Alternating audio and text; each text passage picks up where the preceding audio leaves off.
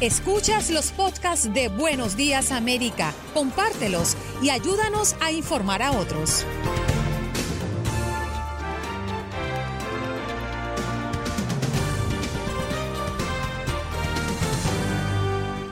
En Buenos Días América conversamos con el periodista Eneco Carazo de Televisión Española a propósito de la noticia que está retumbando desde España para todo el mundo y es que el rey Juan Carlos decide abandonar España y conversamos, analizamos qué impacto tiene en la monarquía. También hablamos con Max Pérez Jiménez desde Nueva York y todo lo que ocurre en la zona triestatal. Eileen Cardet, desde el sur de la Florida, periodista de Univisión 23 Miami. Tuvimos la oportunidad de conversar con Michelle Centeno del proyecto de alcance del censo de Community Connect Labs. A propósito de que corre peligro el censo, congresistas se niegan a otorgar extensión para conteo del censo, aunque se queden residentes sin contar. También hablamos con Mauro Guerra, analista y asesor financiero. Vino a conversar de los empleos que están en riesgo en los Estados Unidos en medio de la bancarrota declarada por ciertas empresas poderosas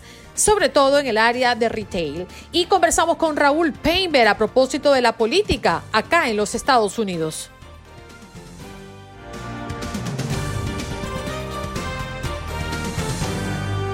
1-833-867-2346 es nuestro punto de contacto, nuestra línea telefónica para que se comuniquen con nosotros. Hoy hablando de este tema tan polémico. 33 estados, incluido el Distrito de Columbia, han legalizado la marihuana medicinal. Otros incluso admiten su uso recreativo. ¿Cree usted en la marihuana medicinal? ¿Está de acuerdo con su legalización? 1-833-867-2346. Escuchamos a la audiencia. A ver, adelante te tenemos en la línea telefónica. Luis, desde New Jersey. Buenos días. Buenos días, mis hermanos. Nos estamos inyectando energía. Dígame. Nos estamos inyectando energía, Luis. No, no, siempre, siempre, Andreina, yo me levanto a las 2 de la mañana, empiezo a las 3. Soy camionero y tengo más de un año escuchando Radio Guado. Qué bueno, me alegro. Bienvenido entonces. Pero yo, la segunda vez que me comunico, me comuniqué una vez que estaba el doctor Mejía y Hino. Y también tú estabas ahí. Ajá. O sea, entonces ahora la pregunta mía es, ¿qué se hizo Hino? Hino, Hino dijo eh. que ya eh, eh, le dijo adiós a Univisión. Entregó la toalla, soltó la toalla ya. Entregó, el testigo entregó el testigo? Porque mira, yo cuando comenzó la, pandemia, me pararon del trabajo, duré tres meses en la casa y yo no escuchaba ya Radio Guado hasta que volvía de nuevo al trabajo, a trabajar. Y ahora que estoy empezando a escucharlo de nuevo, nada más te escucho a ti. Sí, Entonces, ¿dónde está Ino? Digo yo, pero venga acá, ¿qué le pasó a Ino? Pero tú me, no que el coronavirus se lo llevó. no, chico. Ay, que Dios lo proteja sí, que Dios lo libre de esa cosa. No, no, no, ese está, eh, mira, ese está más vivo y emparrandado que tú y que yo.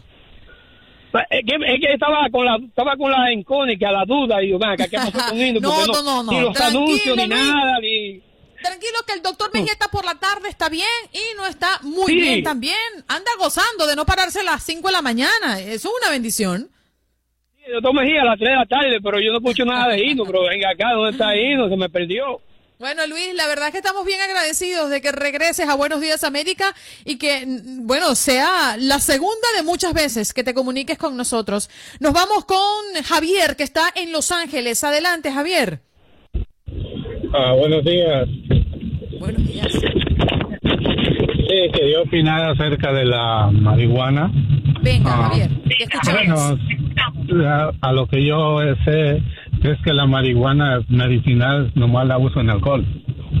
En lo que la usaba yo en alcohol con marihuana para las eh, dolores de, rodilla, de espalda y todo eso, pero en realidad este es una droga que siempre ha estado uh, a merced de las farmacias y es una droga que, ah, ahora ya está más abierta al mercado y pues se ve que hay, menos control porque acá donde yo vivo en la ciudad de Norwalk veo muchos chamacos este, fumando marihuana y es un olor muy feo que fastidia, pero pues no se les puede decir nada porque es este, ya no es, delito. Pero sí, en realidad, la marihuana, pues estoy de acuerdo que la hayan, ah, que la hayan, este, ya sea, ah, bueno, que ya la hayan este, abierto al mercado. Y como estoy muy nervioso, es la primera vez que llamo, siempre los escucho desde la mañana. Como yo reparto periódico, pues me levanto acompañamos allí, Javier. Te acompañamos allí, estamos juntitos. Sí, sí me levanto tempranito y bueno, eh, espero que sea la primera de muchas veces, ¿eh? Aquí tenemos una familia formidable, la familia de Buenos Días América, pues eh, entre camioneros, entre repartidores de periódicos, entre la gente que se levanta bien tempranito a irse a su trabajo, pues nos acompañamos con la intención de informarnos, de arrancar el día con el mejor positivismo posible lastimosamente en medio de tiempos muy difíciles, pero lo buscamos e intentamos que eso sea así. Así que bienvenido Javier desde Los Ángeles a esta familia bonita que se llama Buenos Días América. Bueno, quiero también hablarles un poco del gobernador de Nueva York que declara estado de emergencia tras impacto de Isaías con el fin de proporcionar a los gobiernos locales más limpieza y apoyo operacional. Esta es la información que nos ofrecen nuestros compañeros de Univisión 41 Nueva York. Vamos a escucharlo. El senador Cuomo declara estado de emergencia para el sur del estado de Nueva York, que incluye la Gran Manzana, Westchester y Long Island, debido a los daños de la tormenta Isaías. El condado de Queens fue uno de los más afectados, donde además de los apagones, la caída de árboles dejó varios daños y una persona muerta. Alex Roland con los detalles. Recorrimos Astoria, donde la tormenta Isaías dejó incalculables daños por la caída de árboles en edificios, casas, avenidas y en vehículos. Removiendo ramas del piso de su edificio, nos encontramos a Ernesto y nos contó cómo vivió la tormenta. Ah, bien difícil como todo el mundo, ¿no? Pero bueno, ya pasó ya. Espero que no vuelva. Uno de los problemas tras el paso de Isaías fue el corte de energía a 257 mil clientes de Conedison, más que la tormenta Irene. Esta vez la mayoría estaban en Westchester y Queens, donde los afectados subían del calor en la calle o hasta en los autos por falta de aire acondicionado, como a los residentes de esta calle en Astoria, donde un árbol les quitó el servicio. Nos han dicho que la energía regresaría el jueves en la mañana después de remover el árbol, dijo este residente. El alcalde dijo que la tormenta fue breve pero intensa y confirmó que un residente en Queens murió por la caída de un árbol y otro resultó herido en Brooklyn. Además dijo que en el momento más crítico el 911 recibía más de 100 llamadas por minuto. Vimos en zonas de Queens a los trabajadores de Conedison trabajando contra el reloj para restablecer el servicio de los afectados con Isaías, que según autoridades es la segunda tormenta de más impacto en nuestra área después de Sandy. Los árboles estaban muy fuertes, demasiado fuertes. Me daba miedo porque yo en donde vivo tengo un árbol así de grande y, mira hacia la casa, me daba miedo que se fuera encima de la casa. Si usted cree que algún árbol representa peligro para su vivienda, puede comunicarse al 311. Alex Rolla, Noticias, Univisión 41. Bien, vamos a continuar con nuestras llamadas 1-833-867-2346 y nuestro tema del día alrededor de la marihuana medicinal. Y es que también debemos ser bastante claros, ¿no? La marihuana ha sido eh, listado como la droga recreativa más popular del mundo por mucho tiempo, aunque sus primeros usos se remontan a la medicina. A los seres humanos siempre les ha gustado la marihuana, es lo que dice esta, esta mm, especie de lista donde la colocan como la mm, droga recreativa más popular. Esto abre la puerta a todos los tipos de, de, de opiniones, ¿no? Con referencia a qué tan beneficioso es la marihuana medicinal, hasta qué punto usted estaría de acuerdo con ella. Es prácticamente la pregunta y el cuestionamiento que hoy nos hacemos en Buenos Días América. Vamos a escuchar a nuestra audiencia que llama al 1833-867-2346. Regino, bueno, ah, Dora, adelante, Dora. Buenos días a todos. Eh, aquí está, aquí está doña Dora, la vieja. Eh, la, abuelita, venga, abuelita. Ok, la experiencia. Miren, yo de la, de la medicinal no sé nada, pero la que he observado es la recreativa. Que alguien se había fumado un porro. Sí, ajá. A los 20 años de consumir esa marihuana, la persona se vuelve esclava o esclavo de el que no la consume. Se vuelven como un zombie, pierden pierden su familia todo. Yo he visto familia, eh, una familia completa destruida. Así que les quiero decir que yo no soy la Madre Teresa de Calcuta, yo seré otra cosa. Pero el que se quiera matar, que se mate, mi amor. Los quiero mucho, doña Dora la viejita, la experiencia, mi amor. Bye bye. Linda, un besito. Dora, por cierto, quería también recordarles que hoy estaremos conversando sobre ese tema porque mm, vamos a estar hablando con el doctor Mauricio Consalter. Eh, nos va a hablar de puntualmente de la marihuana medicinal y sus beneficios. Si bien muchas empresas han estado luchando por sobrevivir durante la pandemia, los dispensarios de marihuana de Illinois específicamente han seguido prosperando, estableciendo siendo otro récord de ventas el pasado mes de julio. Vamos a estar hablando de las cifras un poquito más adelante, lo que hay alrededor de este negocio y el doctor Mauricio Consalter es médico eh, internista con una amplia práctica en todo el estado de Illinois, fundador de una eh, de Medicine Health Care en 1999 y el doctor pues ha estado certificado certificando pacientes para el programa de cannabis medicinal. Así que él nos va a explicar un poco eh, qué hay alrededor de todo esto, cómo nos beneficia y la verdad eh, alrededor de la marihuana medicinal. Así que hoy queremos conocer su opinión a través del 1833-867-2346. Eh, ¿Usted está de acuerdo con que la marihuana medicinal eh, exista? ¿Está de acuerdo? ¿Cree en ella?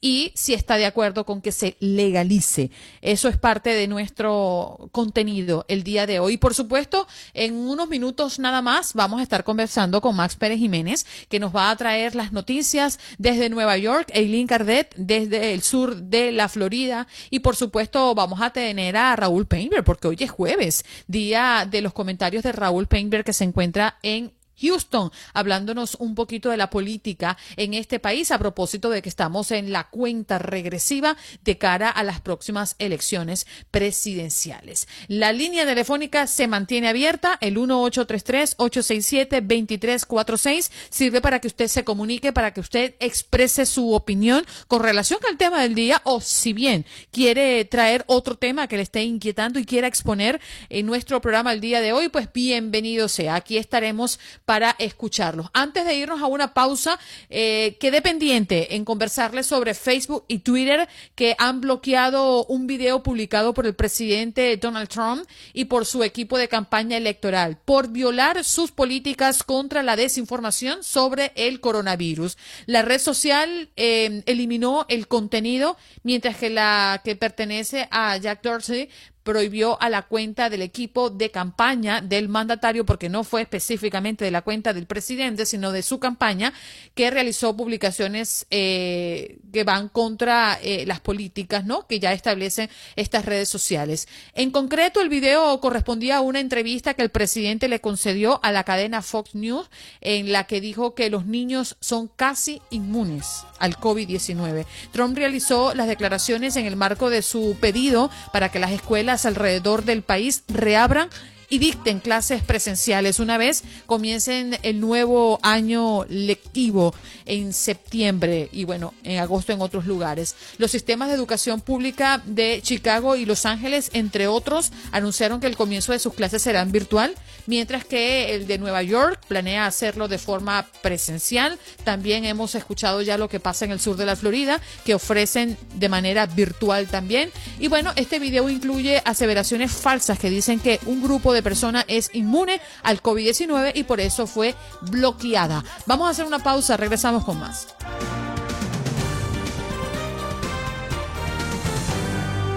inmediato con Max Pérez Jiménez, que ya está listo para hablarnos de lo que ocurre en la zona triestatal. Buenos días, Max, ¿cómo amaneces? Buenos días, Andreina. Un abrazo cordialísimo. Nueva York, lindísimo en el día de hoy, eh, parcialmente soleado. Hoy amanecemos con las críticas que el gobernador eh, de Nueva York, eh, Andrew Cuomo, está haciendo a las compañías de servicios de eléctrico en la ciudad de Nueva York porque todavía todavía bueno hubo que hubo que declarar el estado de Nueva York en emergencia en el día de ayer debido al exceso de árboles que había en las carreteras y debido al exceso de hogares que aún se mantienen sin electricidad aquí en el estado de Nueva York, en diferentes condados, naturalmente. Así que esta es la crítica que hace el, el gobernador Andrew Cuomo a las compañías de electricidad, le está dando duro. Señaló que las empresas incumplieron con sus obligaciones legales con los clientes y por ende ordenó una investigación estatal. Hay una noticia eh, donde, atención, los viajantes que vienen hacia Nueva York, Andreina, quienes viajen hacia el estado de Nueva York tendrán y, y pasen por los túneles y puentes del estado de Nueva York, tendrán que hacerse un chequeo rutinario. Hablamos del chequeo de temperatura eh, y esto va a ser importante porque aquí a la ciudad de Nueva York, al estado de Nueva York, vienen muchísimos vehículos con placas de otros estados que, atención, lo van a parar, ¿eh? Igualmente hay muchísimos, muchísimas personas que viven aquí en el estado de Nueva York y usan placas de otros estados para escapar en cuanto al seguro. Para nadie es un secreto. Así que prepárense porque lo van a parar para hacerle un chequeo rutinario. Y tú sabes, Andreina, que este próximo 17 y 20 se estará celebrando la convención anual del Partido Demócrata en Milwaukee, va a ser en esta ocasión, y se selecciona un representante para esta convención en cada estado. Entonces, eh, los que participaron para esta selección en el estado de Nueva York fueron eh, Andrew Cuomo y eh, la eh, yo diría, eh, feroz eh, eh, congresista de Nueva York, Ocasio Cortés. Alexandria Ocasio Cortés, pues fue a votaciones contra el gobernador Andrew Cuomo y le dieron una pela. Andreina perdió 218 a 34. ¿Qué te parece? Con esto cerramos, Andreina, y felicidades porque Miami está en primer lugar.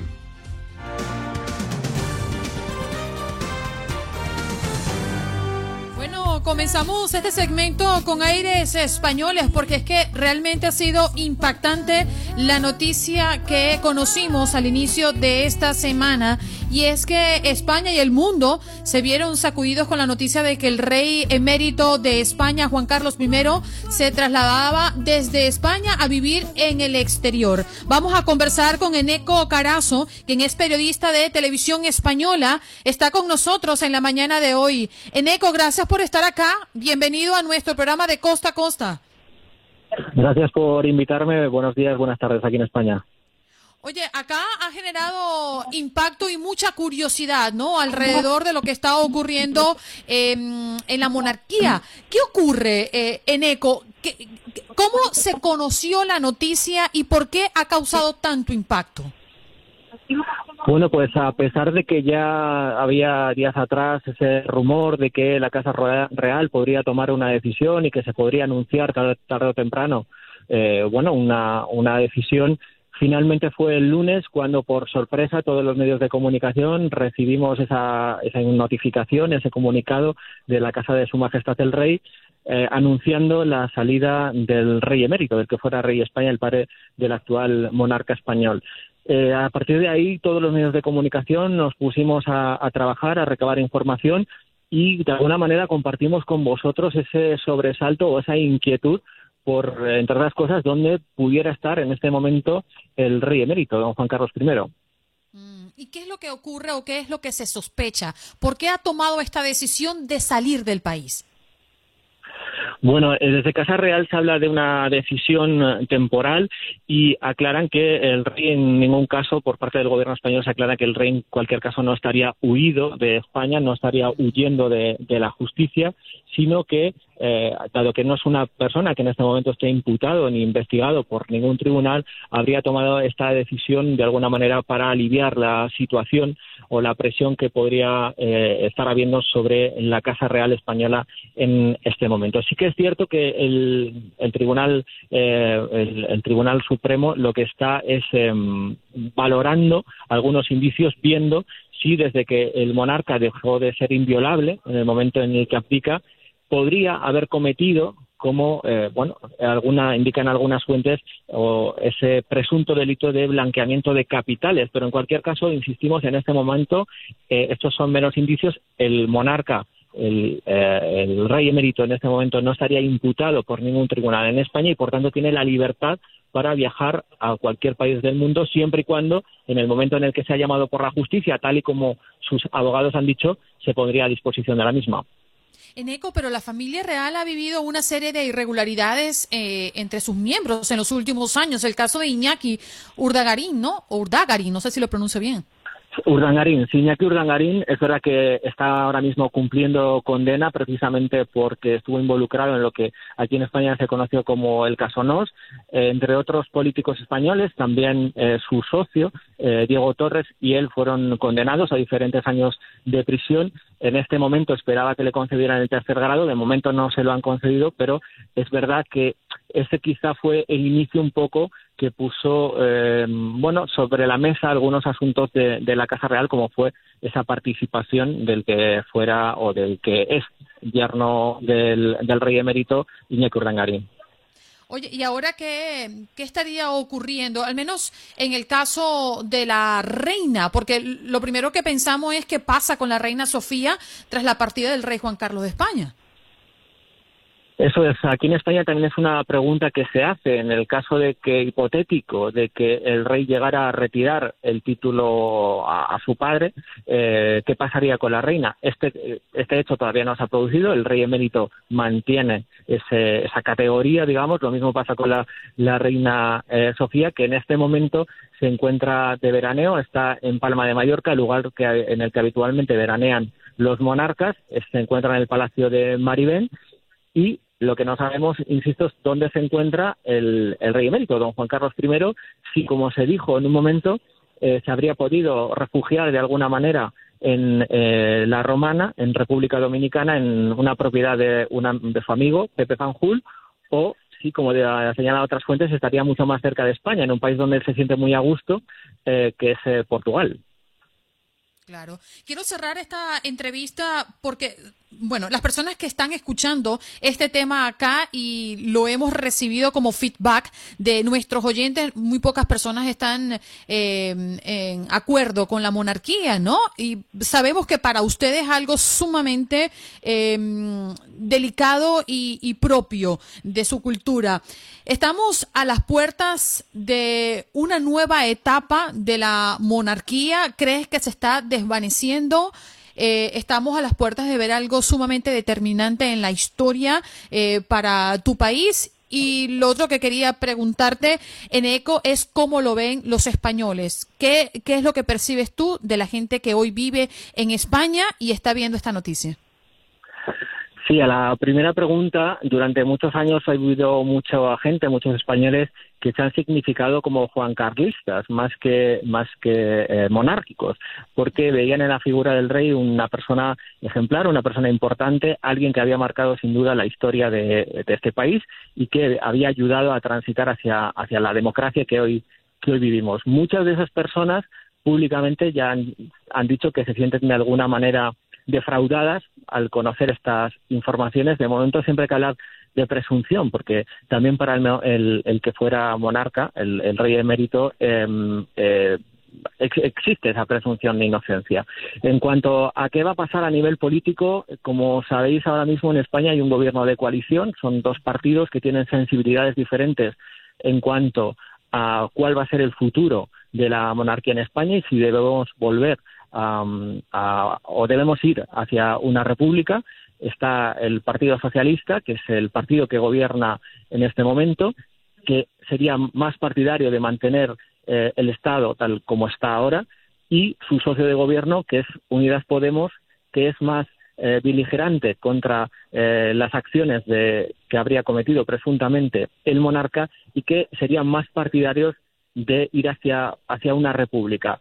Eso de alguna manera se transmite, y te contesto a la segunda pregunta, se transmite a lo que está en la calle. Esas mismas sensibilidades, pues las, eh, las hay dentro de los ciudadanos, pero sobre todo yo creo que mucha gente, sobre todo en las generaciones más mayores que vivieron la transición española, que eh, vivieron el momento del nombramiento del rey eh, don Juan Carlos I, pues ven ahora cómo esta situación está cambiando, es de alguna manera incierta en, lo que pueda pasar en el futuro y sobre todo hay cierto, cierto sentido de eh, decir, bueno, pues que habían depositado la confianza en una persona que quizá, que quizá ahora mismo no se la transmite. Ya. Eneco, ¿y quién paga esos traslados y la vida que pueda tener eh, el rey Juan Carlos fuera de España? Pues estas son algunas de las preguntas que insistentemente estamos haciendo los periodistas también aquí en España siempre que tenemos oportunidad, porque lo cierto es que hoy, por ejemplo, hemos podido ver una imagen del rey Felipe VI recibiendo en el Palacio de la Zarzuela al eh, ministro de Exteriores eh, de Uruguay pero a los periodistas en ese tipo de recepciones no se les permite hacer preguntas ni se hacen valoraciones por parte de Casa Real. El gobierno sí que ha ido haciendo algunas, algunas manifestaciones, pero eh, no sabemos en este momento cuál es el lugar, no se ha aclarado ni por parte del gobierno ni por parte de Casa Real dónde se encontraría en este momento don Juan Carlos de Borbón quién habría financiado o pagado esos traslados, si se habrían pagado eh, de forma privada por parte del Borbón o incluso ayudado por algunos amigos, ya digo, a, título privado, o si el Estado español estaría costeando pues esos viajes, esa seguridad que necesitaría también el rey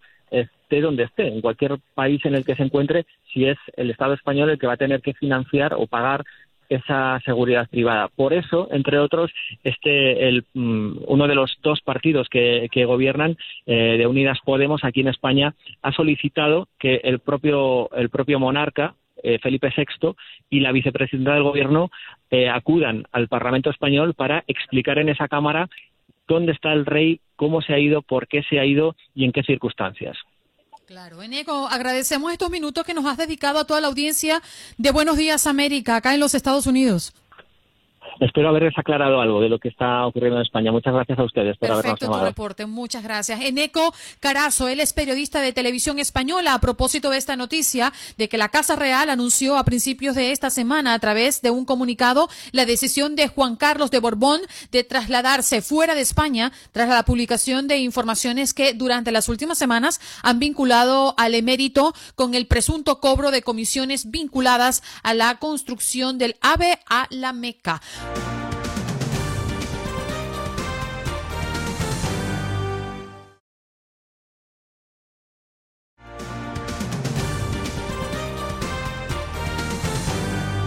A Eileen Cardet, periodista de Univisión 23 Miami, en el sur de la Florida. Eileen, buenos días, ¿cómo amaneces? Muy bien, aquí siguiendo las noticias, por supuesto, para toda nuestra comunidad. Bueno, Eileen, preguntarte cómo amaneces a esta hora es así como que ya estamos en hora de almuerzo para nosotros, ¿verdad? Sí, sí, sí, ahorita ya me, toca acostarme a dormir prácticamente.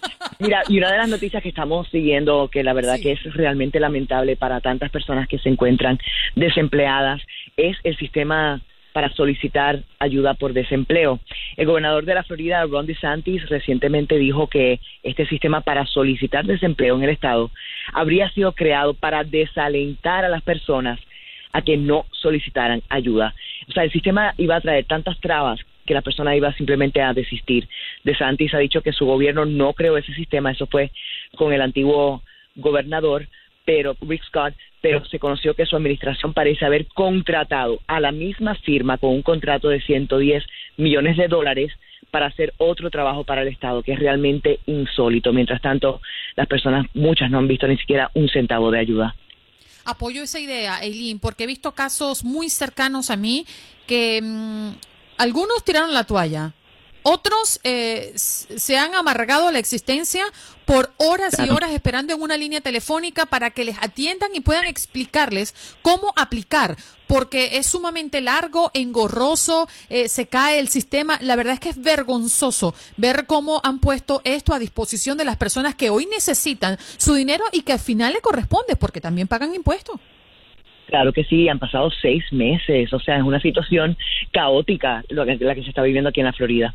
Sí, señor. Gracias, Aileen. Gracias por estar con nosotros y feliz jueves para ti, ¿eh? Igual para ti y para todos los que nos escuchan. Un abrazo. Aileen Cardet, periodista de Univisión 23 Miami, con esto que ha causado muchísima molestia, ¿no? En torno a la petición del seguro por desempleo, al menos en este estado.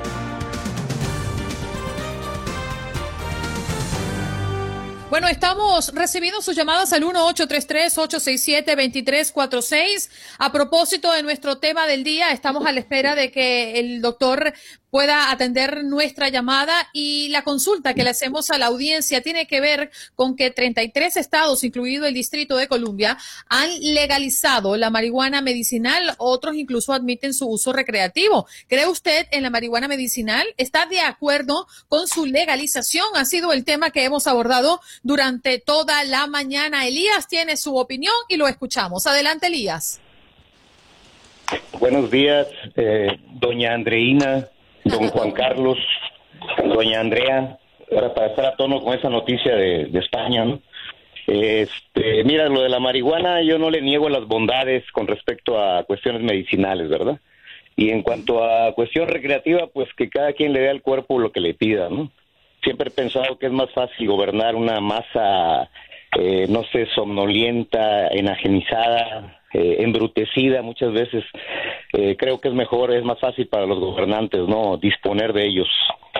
Eh, por otro lado, pues el presidente sigue mandando esas señales de comunicación desviadas con tal de lograr sus propósitos. Eh, cambió la convención de un lugar a otro porque pues había riesgos de contagio, pero no le importa mandar a los niños a la escuela, ¿no? Y, decir, dar ciertas noticias sobre eso que van en sentido contrario a lo que dicen los médicos y los científicos. Y en cuanto a eso de la rey Juan Carlos, pues yo creo que ya esas instituciones se me hacen demasiado arcaicas, ¿no? Medievales, eh, rancias, no sé ni cómo llamarles, oxidadas, para seguir persistiendo todavía. Claro, es asunto de los españoles y de aquellos países que viven con esa representación, ¿no? Porque ya casi es una institución ornamental, ¿no? Que no tiene ninguna función. Y vemos que, pues, eh, los mismos monarcas están hechos de la misma pasta, ¿no? Que el resto de los mortales. Eh, tanto la realeza tiene todos sus defectos como la bajeza también, ¿no? Entonces como que yo creo que ya es ese, ocioso seguir eh, manteniendo, ¿no? El, tren de vida de ese, ese tipo de personalidades y seguirle rindiendo culto, pleitesía, haciendo caravanas como ocurre en los lugares donde hay estas monarquías, ¿no? Digo, es asunto de ellos, pero realmente se me hace patético que eh, en estos años ya entrados del siglo XXI todavía seguíamos arrastrando esas conductas del pasado, ¿no? Y rindiéndoles eh, tributo. Pero en fin, cada quien, ¿no? Como el asunto de la marihuana, pues cada quien tiene que decidir sobre eso. Si la usa, si le es benéfico o no.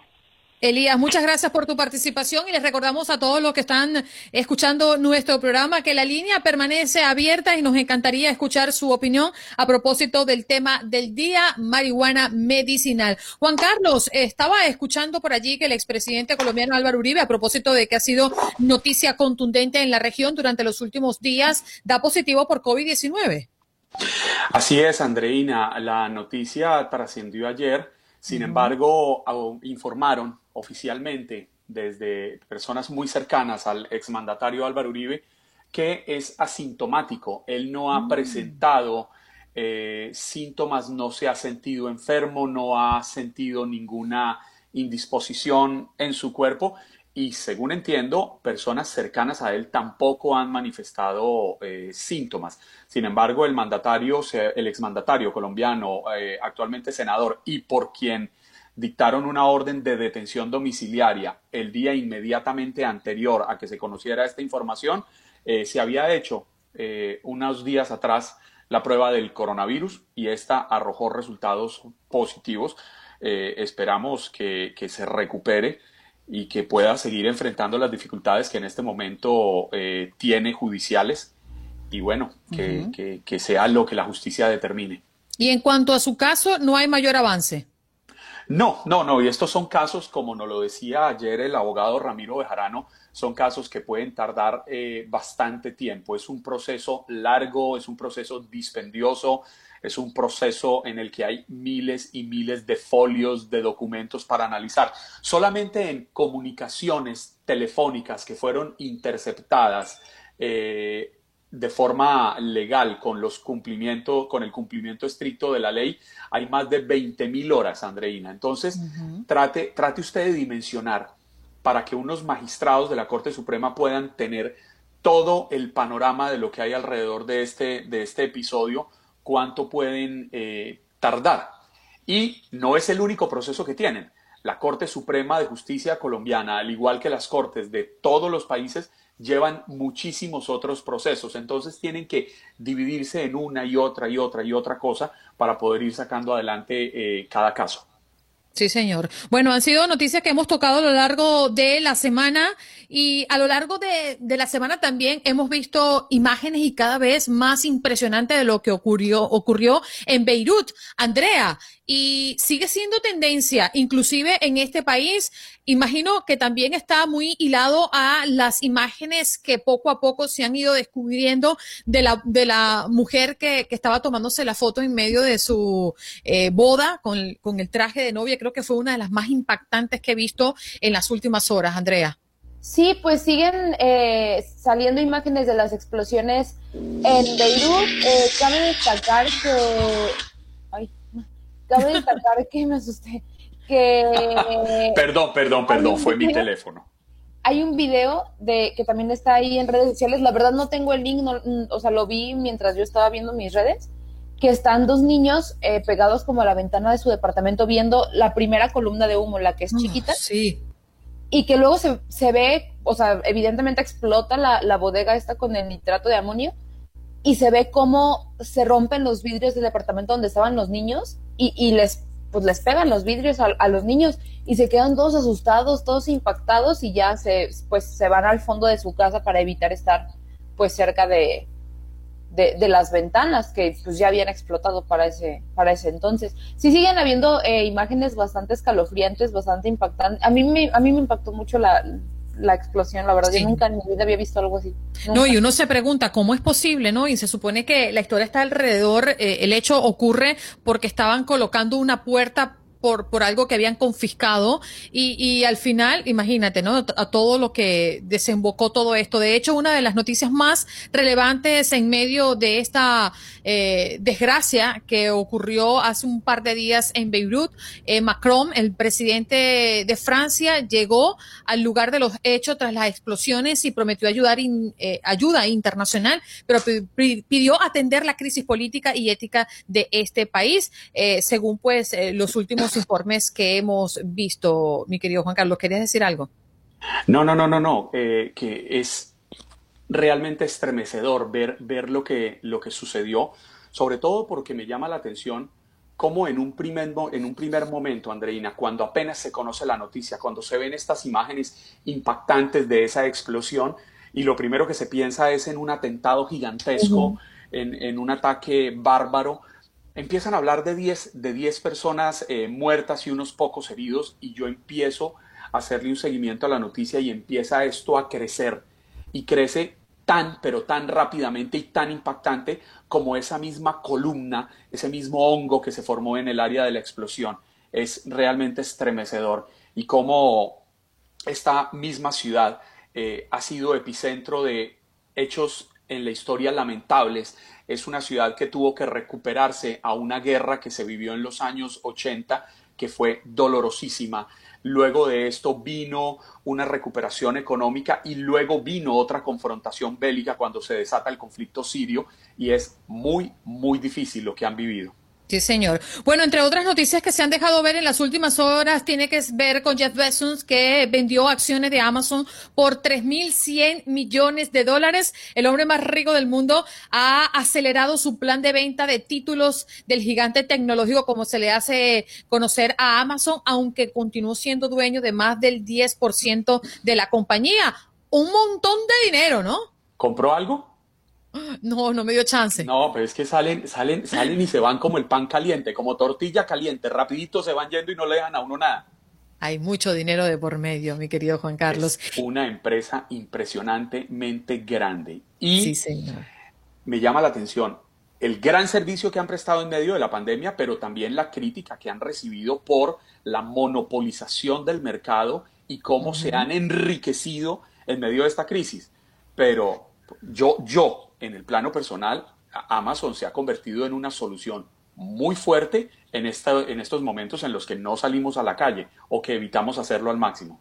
Te voy a decir una, una solución para muchos y a mí me ha impactado, no, no ya en este momento, pero sí apenas cuando todo esto comenzó a ser muy, pero muy difícil a mediados del mes de abril, cuando comenzamos a sentir realmente después de un mes de encerrados eh, el impacto de la cuarentena, em, a mí me ha sorprendido la rapidez de las entregas, porque uno decía, bueno, y todas las plataformas de entrega te decían, Motivo el COVID-19, no nos hacemos responsables por los tiempos que usted va a tener que esperar por la llegada de su producto, en línea general. Y también lo decía Amazon, pero de repente tú comprabas hoy en la tarde algo y ya mañana en la tarde lo tenías en la puerta de tu casa. Totalmente de acuerdo, rápido. Y muchos, muchas empresas se han adaptado y creo que eso hace parte también de, del ejercicio de las empresas eh, transportadoras, de las empresas de, de carga, de, cómo han ido adaptándose a la, difícil situación. Esto ha sido un trabajo de todos, Andreina. Eh, hemos hablado mucho del regreso a clases, pero también los profesores tuvieron que adaptarse, los padres tuvimos que adaptarnos, la propia empresa en la que nosotros trabajamos tuvo que adaptarse y tuvo que implementar eh, sistemas que creímos nunca antes eh, ver, pero ahí vamos, ahí vamos, saliendo adelante. Y eso hace parte de la resiliencia humana, la, inmensa capacidad que tenemos de recuperarnos de los duros golpes que nos da la vida, de los retos que nos impone el destino y continuar, continuar, continuar. Así es, estamos a punto de hacer una pausa, pero a propósito de eso, del regreso a clases, estábamos un poquito más temprano, Juan Carlos y Andrea.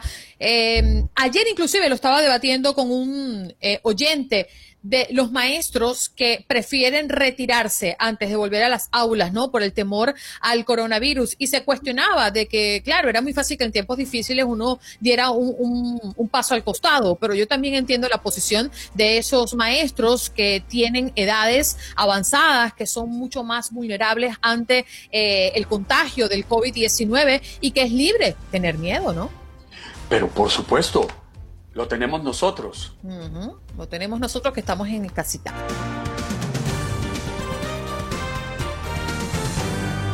recibir a nuestro próximo invitado tiene que ver con que corre peligro el censo. Congresistas se niegan a otorgar extensión para conteo del censo aunque se quedan residentes sin contar. Fíjense que congresistas señalan que no otorgarán a la oficina del censo la extensión que necesitan debido a la pandemia para contar eh, a todas las personas que viven en los Estados Unidos, incluso aunque esto signifique dejar a algunas residentes, algunos residentes fuera del censo del 2020. Según algunos defensores civiles, esta falta de flexibilidad nos pondría en riesgo a todos. ¿Por qué? Se lo preguntamos a Michelle Centeno del proyecto de alcance del censo del Community Current. Eh, adelante, Michelle, ¿cómo estás? Hola, buenos días. Es un gusto estar con ustedes esta mañana. ¿Por qué se, se ha tardado tanto el censo en esta oportunidad? Bueno, la oficina del censo ahorita está entrando en la operación de conteo de puerta a puerta con las tasas de respuesta más bajas que hemos visto en tiempos recientes. Las tasas de respuesta del 2020 ya están por debajo de las tasas del 2010 debido al impacto del coronavirus, especialmente para las comunidades que históricamente no han sido contadas completamente. Y ahorita hay aún más hogares que no han respondido al censo. Michelle, la ley, tal como está escrita, permite que el censo eh, sea alargado y en caso de que así sea, ¿por cuánto tiempo podría ser? Bueno, inicialmente se había hecho la extensión para octubre 31, pero eso recientemente acaba de cambiar. Lo redujeron el tiempo para septiembre 30 y con reducir el tiempo en cual se tiene que completar será imposible obviamente llegar a todos estos hogares. A cambiar brevemente las operaciones del censo creadas específicamente para apoyar a las comunidades que históricamente no han sido contadas por el censo tendrá un gran impacto. ¿Y qué tan importante es que se otorgue esta extensión y cuál es su probabilidad? Bueno, los datos del censo influyen en la planificación de casi todos los sectores públicos. Entonces, los gobiernos federales, estatales y las municipalidades confían en estos datos para informar decisiones sobre proyectos de vivienda, representación política, asignación de fondos para servicios sociales, escuelas y hospitales. Entonces, como le mencioné, apresurar las operaciones clave del censo sería echar a perder no solo la inversión de los 16 mil millones de dólares en el proceso, sino que también la asignación de billones de dólares para los próximos 10 años. Todos los estados del país, junto con millones de personas, perderán fondos y una representación justa si la oficina del censo produce un recuento inacabado de calidad. Michel, ¿y usted cree que si volviéramos a esa fecha del 31 de octubre, sí alcanzaría ese plato, ese plazo, perdón, se cumpliría eh, la meta trazada del censo? Bueno, le daría más tiempo a, la operación para llegar, como le dije, a las casas que no han sido alcanzadas todavía. Y obviamente para nosotros como latinos tiene un gran impacto en cómo nos afecta como comunidad. Ahorita se estima que uno de cada tres latinos vive en distritos difíciles de contar como latinos llevamos décadas de no ser contados bien para el censo, afectando directamente a nuestras familias, comunidades y vecindades. Entonces es súper importante y crítico que vuelven a que vuelvan a pensar de, de esta fecha y que den una extensión. Pero si la extensión no es hecha, es responsabilidad de nosotros como comunidades asegurarnos que todos seamos contados. Bien, ¿y cuál es la fecha que se sigue manteniendo como fecha tope, Michelle?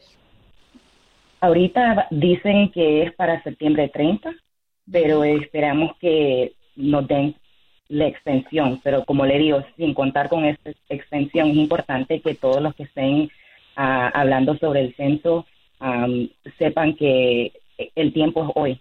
Si no ha llenado usted su censo todavía, uh, hágalo hoy mismo, asegúrese que nuestras comunidades reciban los fondos y representación que se merecen. para completar el, formulario lo puede hacer por teléfono llamando al 844-468-2020. Ah, puede usar el formulario impreso que recibió por correo postal. También lo puede hacer en línea.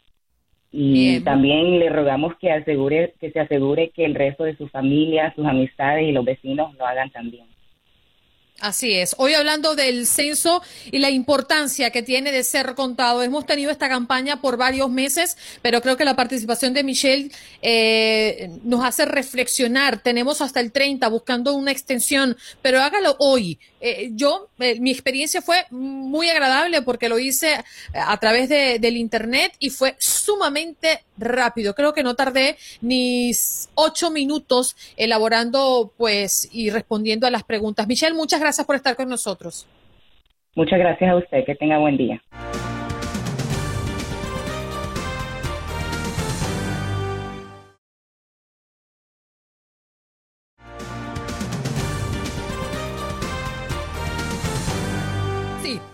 Hablemos de economía, hablemos de finanzas. Y es que esta semana hemos recibido otras eh, noticias que mm, nos hacen pensar y reflexionar sobre el mercado laboral en este país.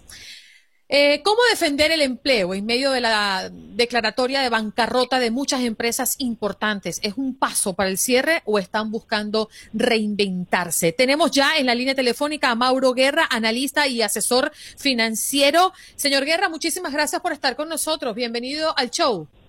Muy buenos días, Juan Carlos y Adriana. De la misma manera por acá en Miami, transmitiendo desde por acá. Creo que ustedes dónde están, en Nueva York, ¿no?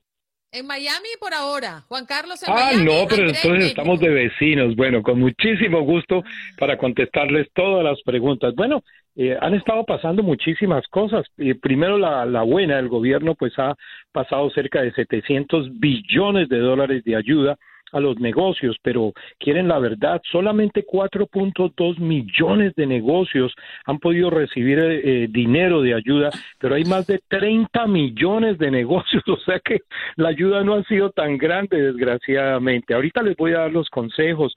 Imagínense ustedes que en 1980 al 90 los pequeños negocios contrataban a más de la mitad, o sea, la mitad de los trabajadores de los Estados Unidos. Ahora, para el año 2017, hace dos años atrás, el 47% del sector privado ahora son pequeños negocios. O sea, anteriormente las grandes compañías contrataban a empleados. Con el tiempo, para ya el año 2017, ya estas compañías ya no eran tan grandes y los pequeños negocios fueron los que ocuparon más del 47% de la fuerza laboral en los Estados Unidos, o sea, mucha más gente abriendo pequeños negocios en los Estados Unidos. Pero desgraciadamente compañías como JCPenney, Macy's, que ya sabrán ustedes, Pier One, eh, y se calcula que más de 25 mil tiendas van a cerrar. ¿Por qué? Porque están dentro de los pequeños shopping centers. O sea, los que están en shoppings pequeños, peque- shopping centers, son los que menos van a poder sobrevivir en el proceso de lo que está pasando. Así que compañías como Payless Shoes, Jamboree, eh, Dress Byron, compañías han estado cerrando y esto es lo que se prevé. 55 al 60%, dígame. No, no, no, termine, por favor. 55 al 60% de las tiendas son pequeños negocios, o sea, de todo lo que se cierra, el 55 al 60% son pequeños negocios, no son los grandes negocios. O sea, se oyen títulos muy grandes como Macy's, todas estas tiendas grandes, entonces uno cree que básicamente son ellos. Ahora vamos a dar los consejos financieros que una persona pueda tener, pero en la realidad es más el negocio pequeño que está cerrando que el grande que estamos viendo en general. Eh, esa es ah, alguna otra apreciación para poder dar los consejos. Cuéntenme. Eh, sí, es que me, me quisiera encontrar una palabra diferente, pero me asustan las cifras que usted está dando, porque no, no, no, no dimensionaba que la situación fuera tan grave, sobre todo porque uno oye los grandes titulares, como lo mencionaba Andreina, hay grandes empresas, eh, Ann Taylor, eh, Sí. Men's Warehouse, Joss Sí. Bank, eh, grandes empresas que dicen que se van a bancarrota, se acogen al capítulo 11. Y la pregunta es si esas empresas, al igual que las empresas pequeñas, pueden hacer lo mismo. Porque Sí. una empresa de, de- de cinco empleados, una pequeña tienda de la cual viven cuatro o cinco familias en el sur de Los Ángeles, en el norte de, de- Manhattan, Sí. un negocio humilde puede acogerse a la bancarrota Claro que sí, pero es que el punto no es ese. Podemos hablar de bancarrota y ya en un minuto les puedo hablar un poquito más de eso. Pero el punto es que solamente la gente está pensando que los negocios grandes, como tú lo acabas de describir, son los que cierran, pero en la realidad el 60% de los que, negocios que se van a pique, que cierran, son negocios de papá y mamá. Eso es lo que estoy tratando de decir. Entonces, solamente miramos los titulares de grandes tiendas. Obviamente, ellos despiden 100 o 200 mil empleados, claro que sí, pero el pequeño negocio está siendo mucho más afectado en este proceso. Ahora, Sí, una persona se puede ir a una bancarrota, pero regularmente un pequeño negocio, pues no son tantos los activos 100% que tiene, y yo les voy a dar los consejos de qué, es lo que una persona eh, tiene que hacer. La primera y la- el primer consejo, yo diría que este es el de los más importantes porque es que es el que vemos en nuestra oficina, Juan Carlos. Mira, la gente que tiene su platica de ahorros, el, eh, el dinero guardado, que lo ha trabajado de su negocio y lo tiene para la casa y poder sobrevivir, se lo está gastando en el negocio para hacerlo sobrevivir. Y señores, pagar mil dólares o dos mil dólares en la casa de gastos es bastante dinero, pero en un negocio no es nada.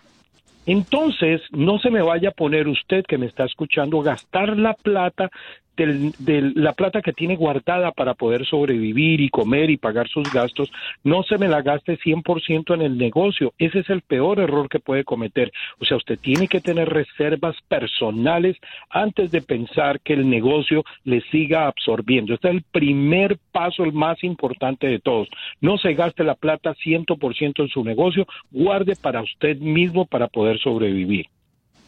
Número dos, poner la cara a las deudas. Una cosa que me enseñó mi mamá desde pequeño. Le decía, mira, si tú tienes un problema, ponle la cara al problema, ponle la cara a la gente y dile, mira, esto es lo que me está pasando. No se le se esconda. Simplemente póngale la cara y explique qué es lo que está pasando. Tercero, negocie pagos. No le puedo pagar, le voy a pagar el 20%, el 30%, el 40%, lo que usted alcance, pero póngale la cara y comience a negociar pagos. Ah, hable abiertamente con los empleados y la comunidad. Mire que la comunidad puede ayudar muchísimo. Por ejemplo, si usted una persona iba a un restaurante, señores, podemos ayudar a ese mismo restaurante que pueda seguir teniendo algunas ventas. Ibas cuatro veces o tres veces a la semana, pues ahora simplemente pides y lo recoges una vez a la semana o dos, pero no desatender los pequeños negocios, que eso es lo primero que tenemos que hacer. Y hab- hablar abiertamente de lo que está pasando con los empleados y, y obviamente con la comunidad, aparecer y decir qué puede hacerse y qué se puede. Otra cosa muy importante, mire, nosotros yo me dedico a hacer planificación financiera. En la oficina de nosotros teníamos cerca de 20 empleados anteriormente, ahora vamos en 30.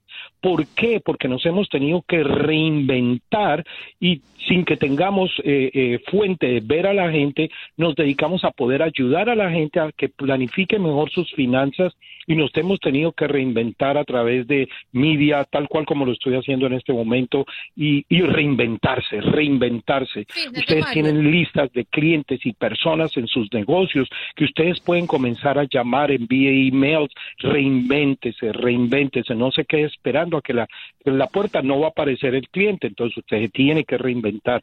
Una cosa muy importante se llama reinventarse.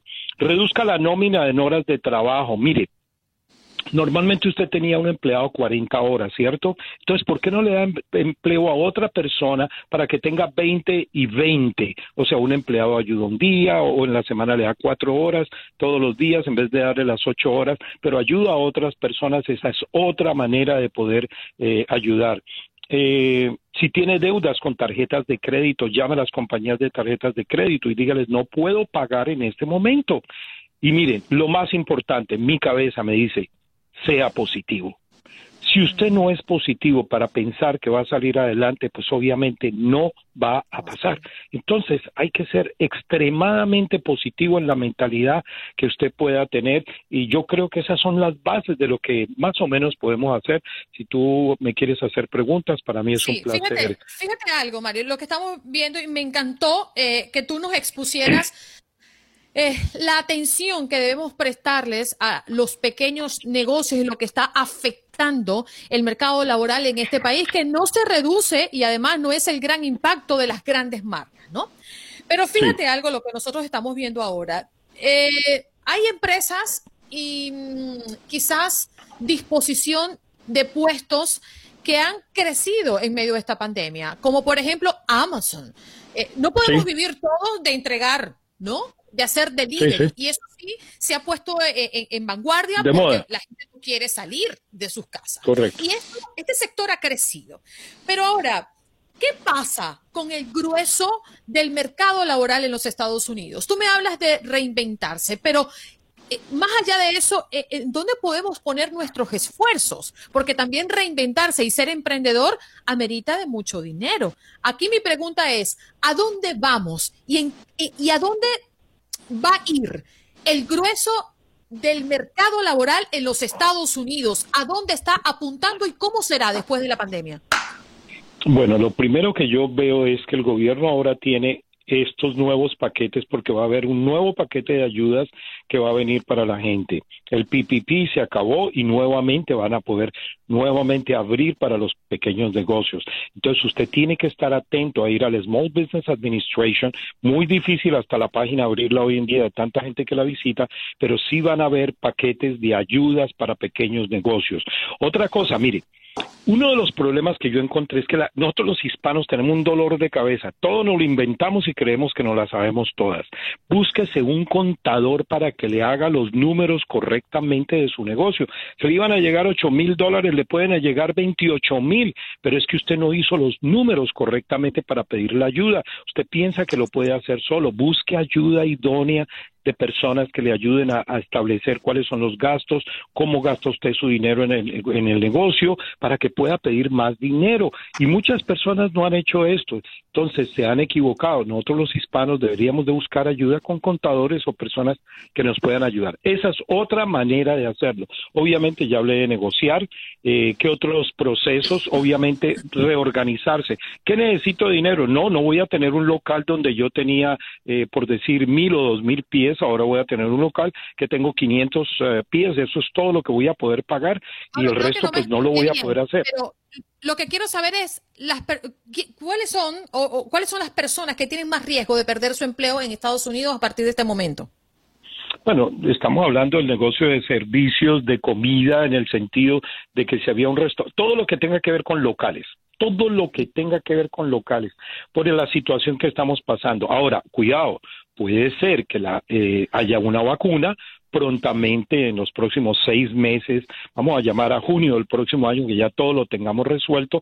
No es resuelto porque no vamos a poder volver a la vida como lo teníamos anteriormente, pero sí podemos pensar en que hay un alivio, pero no podemos pensar que todo el tiempo esto va a ser negativo, por eso hablé de ser positivo y por eso hablé de reinventarse, porque no puedo pensar que esto va a seguir por el resto de la vida así, y si va a seguir, entonces tengo que reinventarme ¿Qué es reinventarse? Yo hablaba con una persona anteriormente, no recuerdo por favor en este momento el tipo de negocio que hablaba, pero le dije, óyeme, tú tienes los, ah, ya, ya, ya, ya, un lavadero de carros, que ahora no hay tanto carros. Entonces yo le preguntaba, ¿tú tienes los emails? Claro, nosotros escribimos los emails. Digo, pero yo nunca he recibido un email tuyo para venir a lavar el carro, o si cambiaste de horarios, o si abres qué días, o lo que sea déjamelo saber para yo poder venir a lavar el carro. Reinventarse significa llegar a la gente que usted no llegaba anteriormente. Restaurantes tienen los emails de las personas.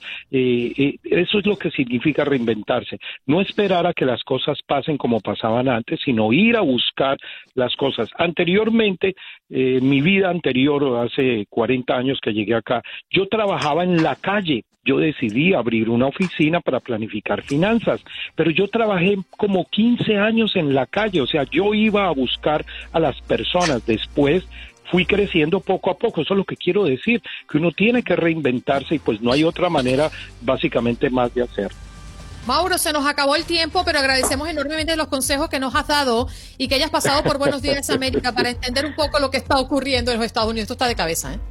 Para mí es un placer el poderlo servir, claro que sí. Bien, muchas gracias. Mauro Guerra, analista y asesor financiero, estuvo con nosotros para hablar de la bancarrota, qué pasa en el mercado laboral y esos sectores que están cada vez más en peligro en medio de esta pandemia. Ya regresamos.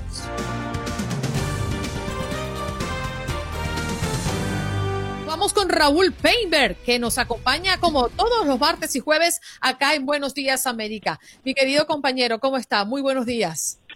Andreina, ¿qué tal? Juan Carlos, muy buenos días. Me da mucho gusto saludarlos.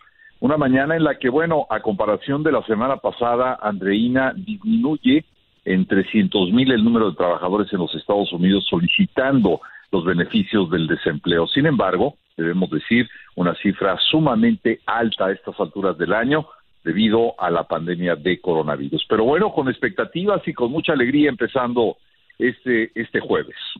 Bueno, Raúl, hay mucha, mm, hay mucha puja, ¿no? Por conseguir un acuerdo alrededor del nuevo paquete de ayuda por la pandemia. ¿Esto será una realidad o no, finalmente? Pienso, pienso que sí. Pienso que sí por varias razones, Andrina. Por un lado, y fundamentalmente por las graves necesidades económicas que existen debido a la pandemia. El efecto más claro, más fuerte, ha sido, como lo mencionamos hace unos instantes, en el desempleo, en el cierre de negocios, en la falta de dinero, de recursos de mucha, eh, de muchas personas en los Estados Unidos que hoy en día están enfrentando el otro grave problema que es la falta de pago, la falta de dinero para pagar sus rentas y sus hipotecas y sus servicios básicos. Y esto naturalmente ha obligado a la clase política, tanto de demócratas como republicanos, a tratar de encontrar un acuerdo que tendría, eh, a decir de los analistas, quedarse antes del viernes. Es decir, la Casa Blanca y fundamentalmente los demócratas están trabajando contra reloj para intentar llegar este viernes esperado acuerdo que dé un poco de ayuda a cientos de miles de familias en los Estados Unidos con este nuevo paquete económico eh, de ayuda.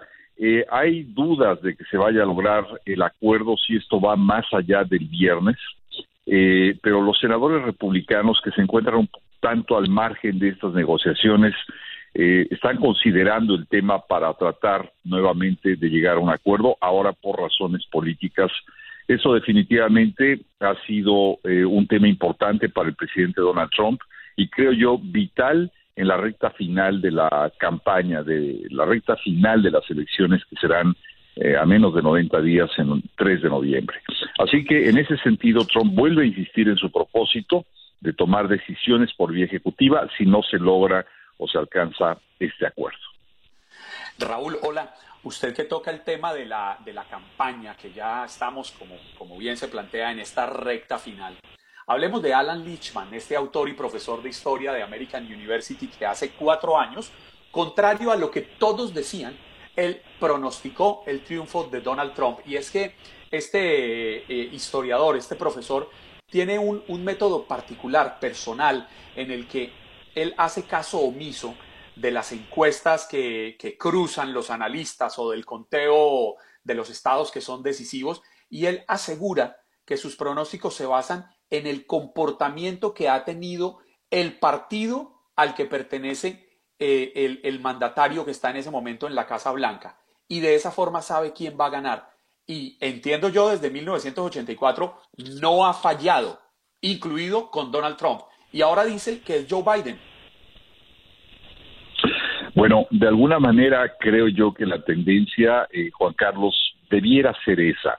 Debiera, no por eh, preferencias personales, estoy muy alejado en este momento, de, de, sobre todo en esta recta final, de adoptar una postura personal, aunque soy claro en qué es lo que necesita este país, pero sí en las tendencias que han dado eh, ambos partidos políticos, fundamentalmente eh, ambos candidatos, son mensajes de coherencia o de incoherencia, en medio de situaciones particularmente difíciles como esto que nadie esperaba, que es la pandemia, y que ha traído efectos no solamente de carácter eh, social, sino también económico extraordinariamente graves, y en donde ambos candidatos han fijado posturas. Mira, por ejemplo, el presidente Donald Trump, eh, ya lo hemos hablado varias veces, tuvo mensajes muy contradictorios y actitudes que realmente desconcertaron a la población y que en muchos casos la pusieron en peligro ante la pandemia.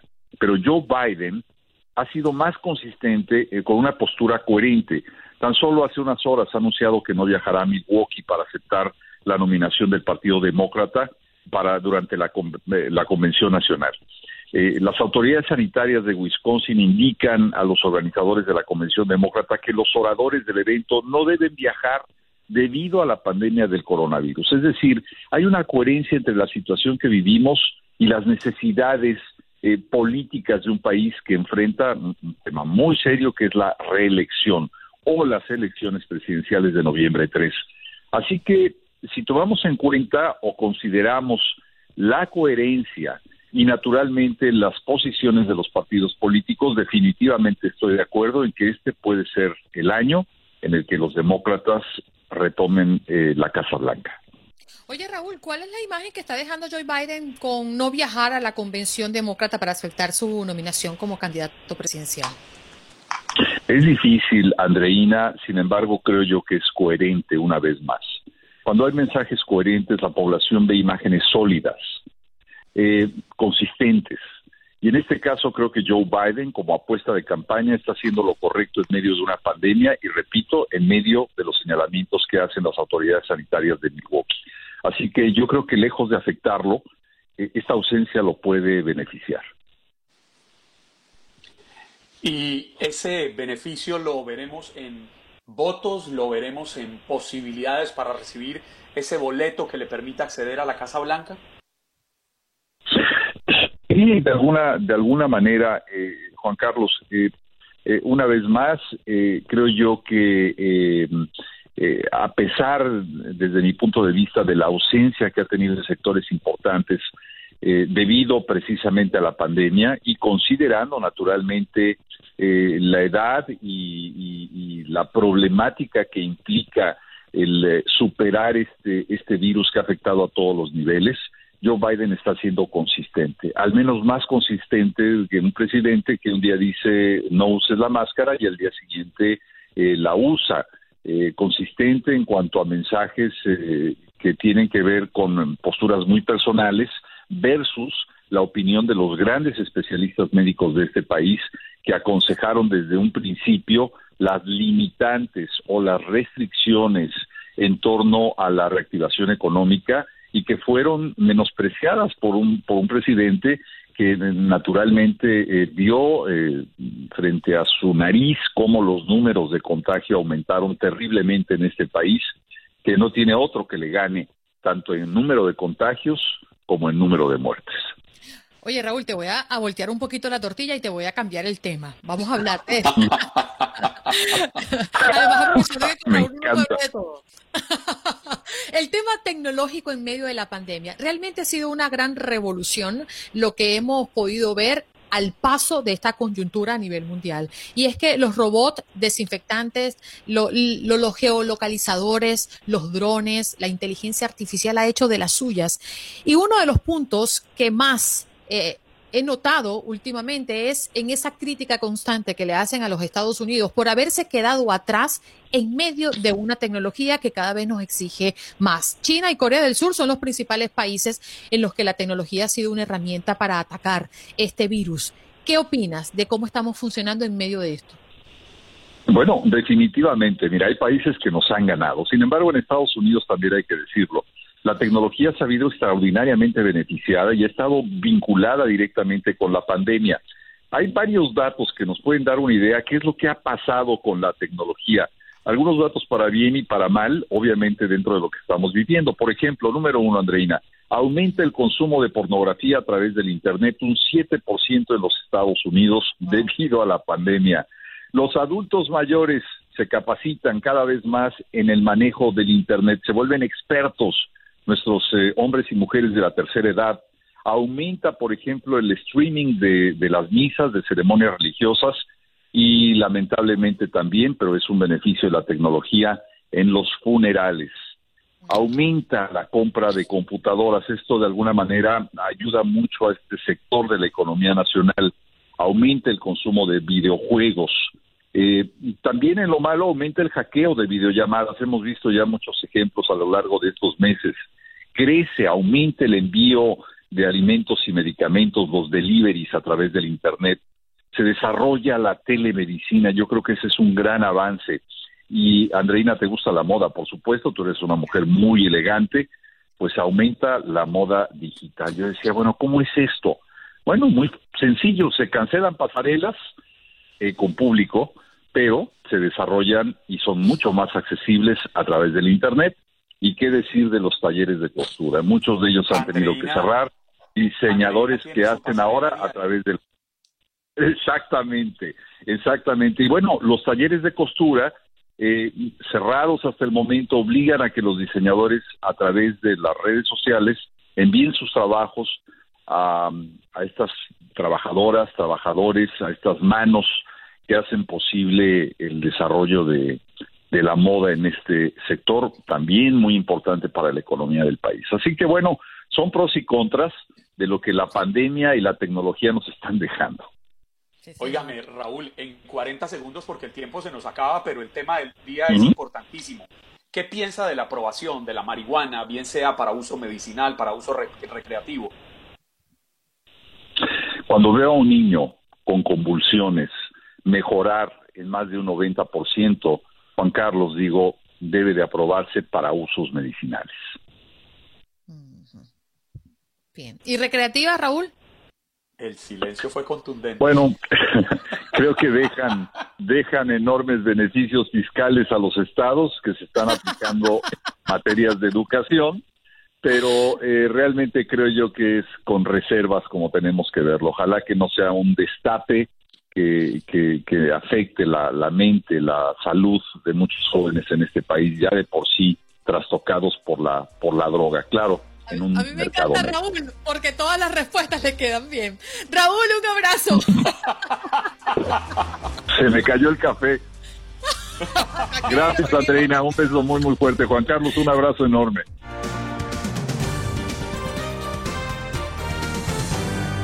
Katia Mercader. Good morning in the morning. Oh, mira, vino con los hombros. Se va a resfriar. Ah, no, se fue ya. ¿Cómo es que la canción? Que entra, que entra, que entra y sale. Mi vecina, mi vecina. No, Sí, pero no, no, puedo, no, no puedo continuar con lo que sigue de la frase porque no quiero, no quiero que me inviten respetuosamente la señora Lora una vez más al orden y no es que así dice la canción. Ahí está ella, la más bella, Katia Mercader. Oiga, estoy haciéndole la competencia al gordito del swing, pero es que el bozarrón que él tiene.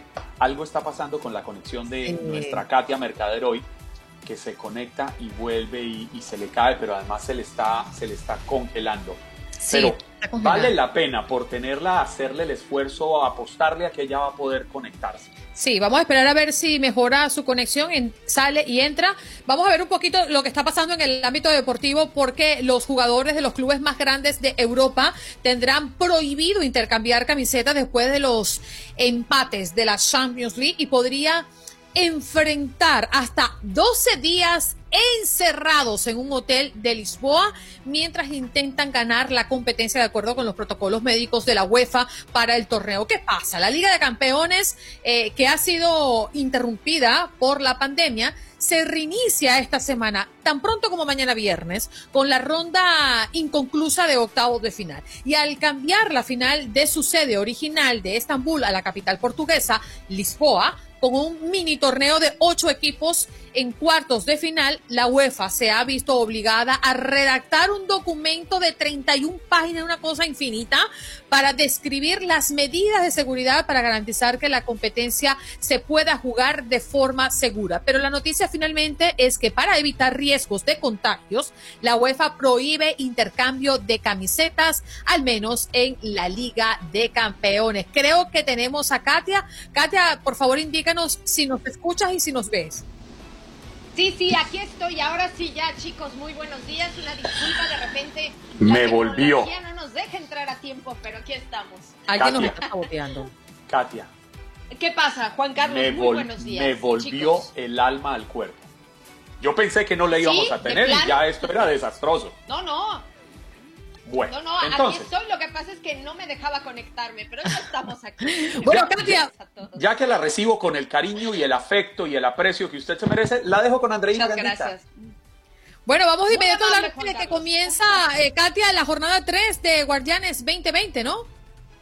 Claro que sí, y ya lo decías muy bien, Andreina, en cuanto a la UEFA Champions League. Hoy tenemos partidos de Euro- Europa League también eh, a través de tu DN Radio para que no se lo pierdan por ningún motivo. Arranca, como bien dices, la jornada 3 del Guardianes 2020. Dos partidos. Pachuca que recibe a Querétaro y los Cholos enfrentan a Tigres. Tuzos vienen de conseguir empate en el volcán y Gallos tras la igualada ante Mazatlán, así que ambos equipos pues buscan los primeros tres puntos del torneo y los dirigidos por el Tuca Ferretti visitan a los de Tijuana pensando en la siguiente victoria en el torneo. Pues ya se va dando forma a este Guardianes 2020. En Mazatlán se reportó un infectado por COVID-19 y está aislado bajo el protocolo. Y bueno, me parece que seguirá siendo la constante, Andreina Juan Carlos, amigos, pues eh, a lo largo de este torneo Guardianes 2020. Pero bueno, pues intentando dentro de todas las medidas de seguridad, pues acotarlo de la mejor manera.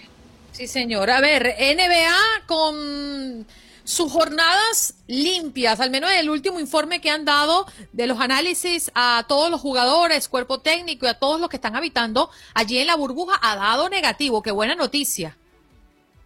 es una gran noticia, Andreina, porque el modelo funciona, ¿no? Solo es una demostración de que el tema de la burbuja, lo que se está haciendo, se está haciendo de la mejor manera. 343 deportistas están concentrados en esa burbuja y después de esta ronda de pruebas, la NBA ha reportado ningún positivo, todos han dado resultados negativos, lo cual pues es una gran noticia para la organización, para todo lo que se está llevando a cabo y para que los playoffs, bueno, pues ya que se disputan a partir del 17 de agosto, pues se lleven a cabo eh, con mucho más tranquilidad, ¿no? Y de alguna manera, entre los resultados pues que más destacados del día de ayer los Lakers que cayeron 86-105 ante, ante, el Thunder ya tienen por supuesto boleto a postemporada y con récords importantes, pero bueno, pues de cualquier manera cayeron y eh, para hoy me parece que estarán enfrentando al Heat si no me equivoco, pero bueno, pues continúa la actividad, ahora sí que con todo y por todo lo alto en el básquetbol de la NBA. Bueno, y hoy estaremos conociendo al otro finalista de la MLS. También, también el día de ayer Portland Timbers ya como habíamos comentado, ¿no? uno de los favoritos en cuanto al pronóstico, sobre todo por el tema de que ella tiene un poco más de experiencia ¿no? en estas instancias, pero Portland Timbers justamente es el primer eh, finalista en la MLS Back, ganó 2 por 1 el día de ayer a Philadelphia Union y bueno, pues para hoy Orlando City y Minnesota United. La final está programada hasta el día 11 de agosto, o sea, termina el partido de hoy, tienen días de descanso y posteriormente se llevaría la final, así que Portland Timbers ya está esperando rival que se dará a conocer el día de hoy. Así que bueno, pues ya estamos cerrando también prácticamente la actividad en el torneo MLS is Back que se ha pasado en un trip, chicos. Katia, te despedimos con un amapuche bien apretadito. Muchas gracias igualmente para ustedes. Feliz jueves, muchos besos y abrazos. ¡Que me tumba! Chao, Katia. Bye. Chao. Tan linda Katia, chicos. La pones a ella la, la, pone rojita.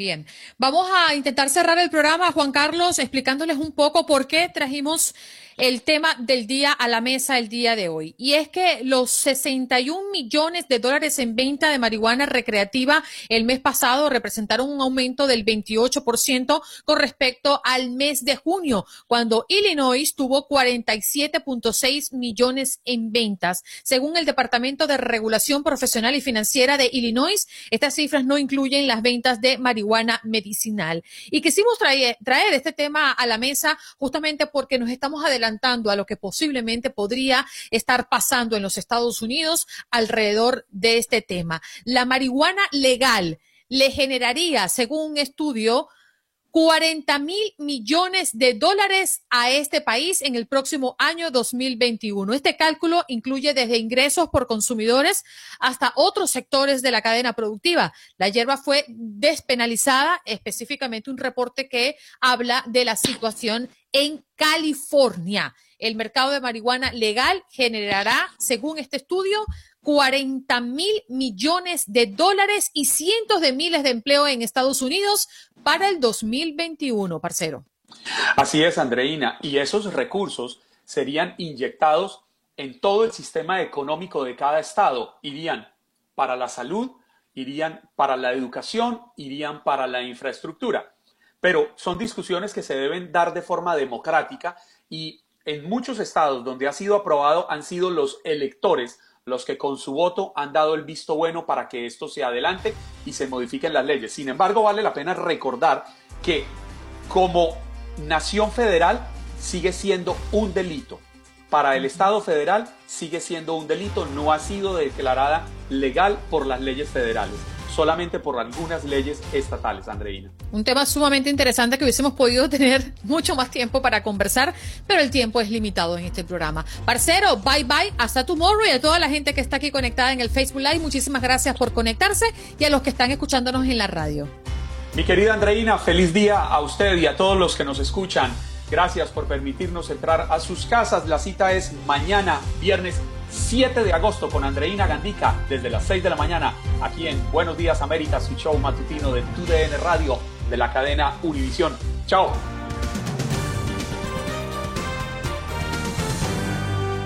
Espero que hayas disfrutado de nuestro podcast y recuerda que puedes seguirnos en las redes sociales en Buenos Días AM. Esa es nuestra página en Facebook. Nos reencontramos en otro podcast.